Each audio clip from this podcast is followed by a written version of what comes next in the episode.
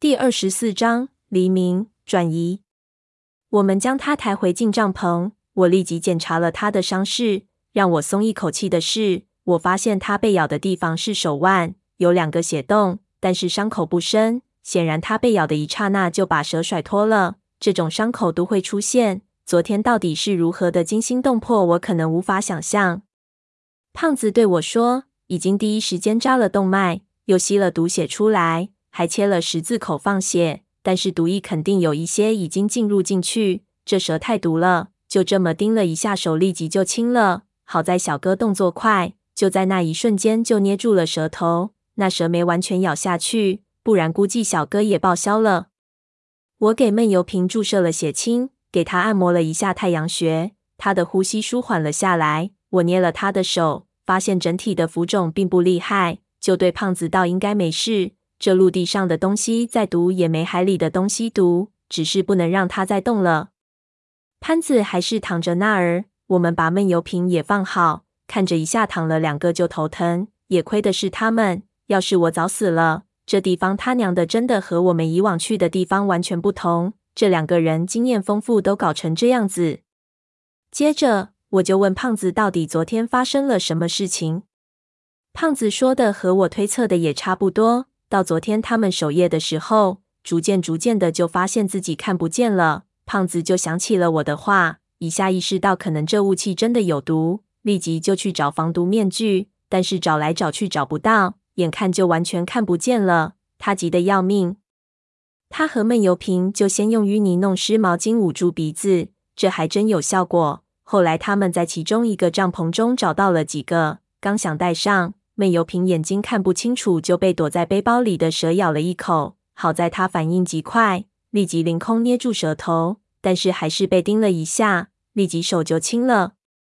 但是因为注射的毒液量有限，闷油瓶没有立即毙命。他们简单处理了一下，这时候胖子听到我在叫，立即就戴了防毒面具，先到我这里来。在帐篷外面就发现，不知道什么时候，从四周建筑的缝隙里出现了大量的鸡冠蛇。这些蛇全部躲在缝隙中，挤不出来也不进去。就看到那些缝隙里面全部都是红色的灵光，似乎是在等待什么。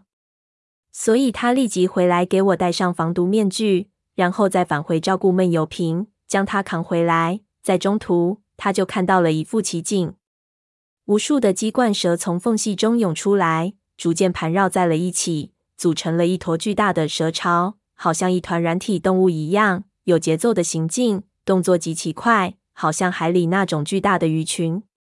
胖子道：“这肯定就是他们运送阿宁尸体的办法。你胖爷我还想不通他们是怎么做到的。”那蛇巢简直就感觉是一只整个头的生物。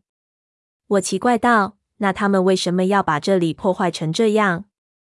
胖子道：“他们肯定是能知道我们的存在，但是因为帐篷上有了淤泥，他们找不到我们。这些到底是畜生，最后就采取了这种方式。”我听了炸舌，胖子就立即道：“我们不能再待在这里了。今天晚上他们肯定还会来，我们必须走。”而且离这里越远越好。他问我能看清楚了没有？我点头。他就让我马上去收集这里的食物和物资，点齐之后打包。到中午的时候看他们两个的状况，再决定去哪儿。我苦笑，但是也知道这是必须要做的。但是现在不知道蛇走干净没有，所以先休息了一下，等太阳了出来了，才开始翻帐篷的废墟。把其中所有可以用的都拖出来，他在这里照顾他们两个。收集的最主要的东西就是食物。我找到了大量的压缩饼干，都堆在一个袋子里。后来又幸运的在其中一个中发现了罐头。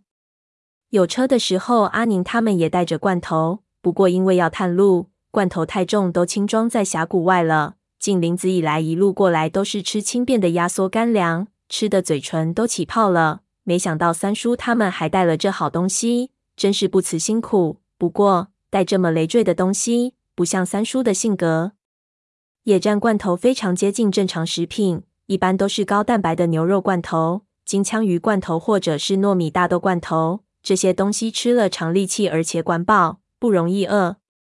我忙招呼胖子，问他要不要。胖子一看就摇头说：“怎么带？不过我们可以立即把这些都吃了。”看了看罐头的种类，就流口水。圣母玛利亚，你三叔他娘的真是个爷们，够品味。我继续搜索，找干粮和其他，还有容器。我们需要东西装水。翻出一只背包的时候，我就发现里面有一张他家人的照片。这人我没见过，是一个大概三十出头的中年人。他老婆抱着孩子靠在他身边，照片拍得很土，衣着也很朴素，但是看得出他相当的幸福。我就有点感慨，心说这人也不知道怎么样了。要是死在这里，他老婆孩子怎么办？干这一行的人，生生死死太平常了，何必要去耽误别人？又想到阿宁死在了路上，还有乌老四和那些在魔鬼城里死掉的。这些人真的是不知道为什么死的，一想就想到自己，不由自嘲：他娘的！如果当时不跟队伍过来，我现在应该在我的铺子里上网吹空调，有脸说别人也不想想自己。收集完了，我边清点边心思万千，全部打进包里，做好已经是中午了。胖子想立即开路，但是闷油瓶和潘子的情形都不是很好。潘子一直意识模糊，都没吃过东西。我们喂了水从他嘴唇下去，闷油瓶意识清醒，但是身体乏力，也站不起来。但是手上的青色已经褪去了，这下子就非常麻烦。我们不可能背着两个人，又带着这么多东西离开这里太远。闷油瓶就指着一边的神庙，虚弱道：“到里面去，离水远远一点。”我们一想也是，这些石头的缝隙下全是水，和沼泽相连。难怪这些蛇全从缝隙里出来。现在也没有别的办法，我们先把东西往里面运。神庙完全坍塌，只有一个大型，连门都不知道在哪里。我们随便找了一条回廊进去，就发现其内的空间还是相当大。这建筑本来应该有两层，地下的一层破坏严重，但是上面一层还能看到当时的结构，都是黑色的石头类的。不高，但是之间有很多非常精致的石柱。两层之间本来不知道靠什么通途，但是现在坍塌下来的东西已经成为了一条陡坡。我们爬上去，进入到一间基本完好的石室内，能看到下面的营地。放下东西，东西搬完之后，就把潘子和闷油瓶也抬了过来。不过此时他基本上已经能走动了。太阳犹如催命的魔咒。我感觉时间非常快，昨天的恐惧和梦魇还没有消退。等我回过头来，又是西晒太阳了，黄昏马上就要到来。白天一天就基本上没有任何的休息和停滞。我看着树影狰狞起来，就觉得一股无形的压力逼来。绝望，这真的有一丝绝望的感觉。有个声音好像在我脑海里问：顶了两晚，今晚能继续熬过去吗？